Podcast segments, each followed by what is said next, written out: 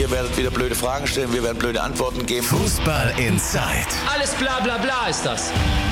Tacheles. Außenpott. Fußball-Podcast mit den Experten von Funke Sport und den Lokalradios im Ruhrgebiet. Fußball Inside, der gemeinsame Podcast von Funke Sport und den Lokalradios im Ruhrgebiet. Und genau in diesem Ruhrgebiet könnte sich ein kleines Wunder, eine kleine Sensation abzeichnen, nämlich in der vierten Liga. Darüber wollen wir sprechen. Wir, das sind Funke Sport-Chef Peter Müller. Hallo? Und Funke-Reporter Martin Herms. Hallo und zusammen. Ich bin Timo Düngen, ich bin für die Radioseite zuständig. Und äh, Martin, äh, wir wollen natürlich über RWO sprechen. Die sind jetzt tatsächlich dran. Die schnuppern am Aufstieg. Hätte man so vor der Saison und auch eigentlich in der Winterpause nicht gedacht. Naja, hätte man während der ganzen Saison nicht gedacht. Ne? Man, zwischenzeitlich war es so, dass RWO elf Punkte hinter Platz 1 stand. Ja? Am Sonntag spielt man in Kahn-Marienborn gegen Tabellen Drittletzten. Äh, Das Hinspiel hat man zu Hause 2 zu 3 verloren. Da war ein riesen Theater in Oberhausen. Also da hat man schon ja, den Trainer rausverflucht. Ähm, Da war die Stimmung einfach wirklich auf dem Nullpunkt. Ja, man hat es aber geschafft. Man hat es geschafft über Kameradschaft, ja, über eine gute Stimmung innerhalb des Vereins. Man hat die Ruhe bewahrt und ähm, profitiert jetzt auch so ein bisschen von der Schwächephase von Viktoria Köln. Damit hat man wirklich nicht gerechnet. Ja, das ist für Regionalliga-Verhältnisse eine Startruppe mit einem Millionenetat, dass die auf einmal von Sonntag zu Sonntag wirklich stolpert und überhaupt nicht souverän auftritt. Ja, es macht, sollte Oberhausen Hoffnung geben, noch ungeschlagen in diesem Jahr. Also ich sehe das wirklich sehr, sehr optimistisch. Wie wichtig wäre denn vielleicht so ein Aufstieg, beziehungsweise ist der überhaupt machbar in Oberhausen? Da gibt es ja auch dann noch Probleme. Das ist natürlich eine andere Geschichte, ob der machbar ist. Also der Verein, das hatte uns äh, Hajo Sommers äh, kurz nachdem er aus dem Krankenhaus gekommen ist, äh, ist ja leider ähm, erkrankt, hatte einen leichten Schlaganfall. Ähm, der Verein muss eine Millionenbürgschaft hinterlegen. Das sieht der DFB eben so vor. Ja, der DFB möchte sehen, ob dieser Verein ja, im, im äh, schlimmsten Fall eben liquide ist. Und äh, das wird in den nächsten Tagen so das Problem sein. Ja? Dieses Geld muss erstmal noch aufgetrieben werden. Von daher ist das noch gar nicht zu beantworten, ob Weiß Oberhausen die dritte Liga stemmen kann. Ja, sie werden natürlich alles versuchen, gar keine Frage. Sportlich ist es möglich, ja, es gibt ein gutes Grundgerüst, es gibt einen sehr, sehr motivierten Trainer, ähm, der das Ganze sehr, sehr gut leitet. Und ähm, wie gesagt, also ein Aufstieg ist nie schlecht, prinzipiell. Der sorgt immer für Euphorie. Da ist auch die Hoffnung im Umfeld, dass man dadurch mal einen anderen Sponsor mal vielleicht ne, für sich gewinnen kann. Ja, jetzt zu zeigen, kommt jetzt, jetzt, wann, wenn nicht jetzt, wann dann? Und ähm, ja, von daher ist es eigentlich eine positive Geschichte. Ich möchte mal was Grundsätzliches dazu sagen.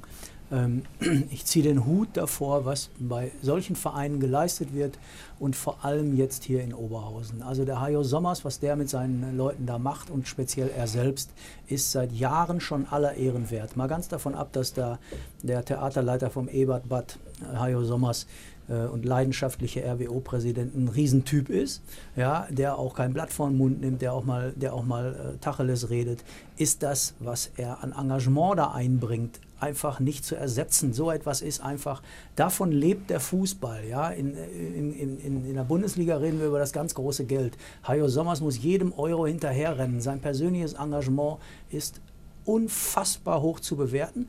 Und wenn der Mann jetzt einen leichten Schlaganfall gekriegt hat und dann hinterher sagt, ja, sicherlich hat es auch was mit dem Stress zu tun, den der Verein hier macht, den, äh, der, sein hohes Engagement, dann ist das quasi erschreckend. Ja, das ist, das ist also, dass, dem, dass der, sein Fußballengagement ihm so äh, gesundheitlich zu schaffen macht.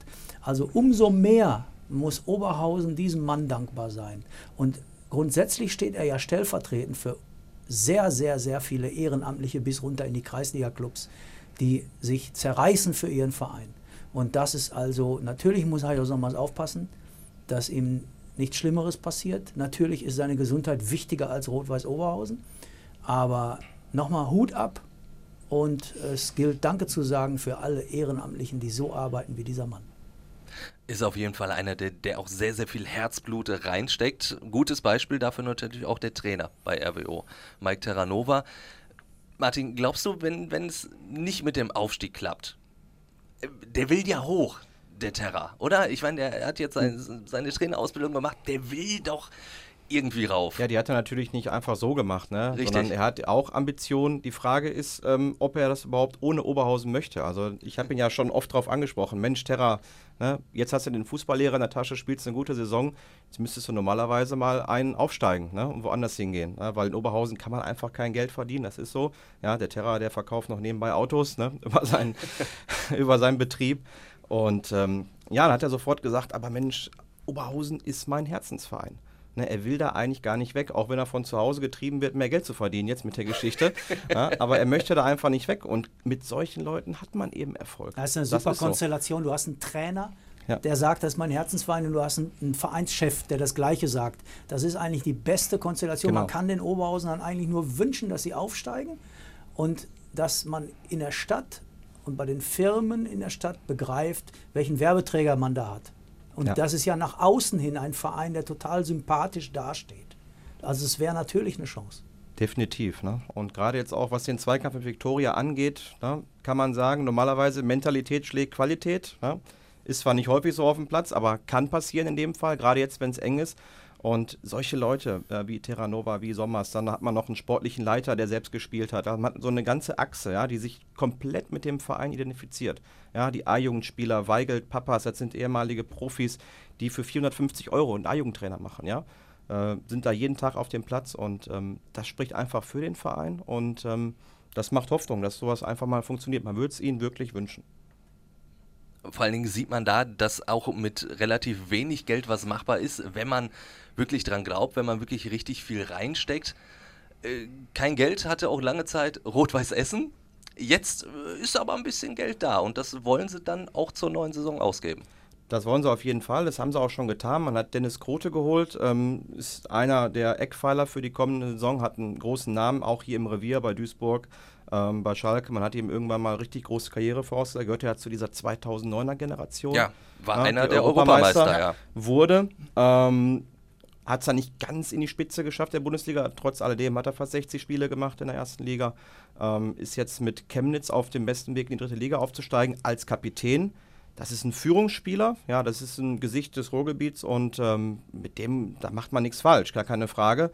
Ähm, Rot-Weiß muss natürlich was tun. Ja. Man hat jetzt so einen Stamm seit Jahren, der es einfach nicht schafft, oben mitzuspielen oder irgendwie die Mannschaft nach oben zu führen. Das Problem hat man erkannt und jetzt muss man einfach äh, in Verbindung mit dem neuen Sportchef, der ja noch nicht feststeht, ne, den man erst im Mai präsentieren muss, aus meiner Sicht ein bisschen zu spät, weil gerade in dem Bereich muss man jetzt ja die, die, ähm, den Grundstein legen. Und ähm, da muss man einfach die richtigen Leute finden. Zumal Essen ja jetzt auch nochmal eigentlich so generell als Stadt ganz andere Voraussetzungen bietet, als es zum Beispiel in Oberhausen jetzt der Fall wäre. Ja, das ist schon richtig, wobei man sagen muss, dass Essen ja häufig, äh, man sagt ja, es ist keine Sportstadt hier in Essen. Ja, es ist ja viele Vereine, die die Lizenzentzüge hatten. Das ist ja nicht nur im Fußball so. In allen Sportbereichen in Essen hat man eigentlich Probleme. Also jeder Verein musste schon irgendwie den, den bitteren Gang in die Insolvenz antreten. Ähm, das war ja auch eher eine zufällige Geschichte. Ja. Da ist jemand eingestiegen, der selbst Fan ist, in der Kurve steht. Ja, das war der Naketano-Gründer. Und äh, der hat sich dann dazu entschieden, dann den Verein mit ein, zwei Millionen zu unterstützen. Das ist natürlich ein Glücksfall. Ja, gar keine Frage. Ähm, nur, das muss man, diese Steilvorlage muss man jetzt nutzen. Für den anderen Revierclub noch in der vierten Liga sieht es momentan nicht ganz so gut aus. Wattenscheid steht auf dem Abstiegsplatz. Was würde ein Abstieg für den Verein bedeuten? Knockout oder kann es da noch Ich, weitergehen? ich befürchte es fast schon. Also äh, man hat ja jetzt schon Probleme gehabt. Ne? Man konnte in den letzten Jahren immer wieder gab es Probleme. Man konnte die Spieler nicht bezahlen. Ja? Also äh, man hatte nicht eine Saison, die man irgendwie sorgenfrei zu Ende bringen konnte. Und dann noch ein Abstieg aus der Regionalliga. Man profitiert ja auch von den Zuschauereinnahmen, wenn Rot-Weiß Essen in die Lorheide kommt, Alemannia Aachen. Das sind große Einnahmen. Und wenn man auf die verzichtet, dann wird es richtig schwer. ja, also dann äh, kann man sagen, dreifaches Daumendrücken für die Revierclubs in der Regionalliga. Danke euch beide, hat wieder sehr, sehr viel Spaß gemacht. Gerne. Und wenn ihr da draußen noch irgendwelche Fragen, Anregungen, Kritik oder andere Meinungen habt, dann gebt uns doch kurz Bescheid. Schreibt das einfach in die Kommentare und über ein Sternchen bei iTunes freuen wir uns natürlich auch. Bis demnächst. Fußball Inside, der Fußball-Podcast mit den Experten von Funke Sport und den Lokalradios im Ruhrgebiet.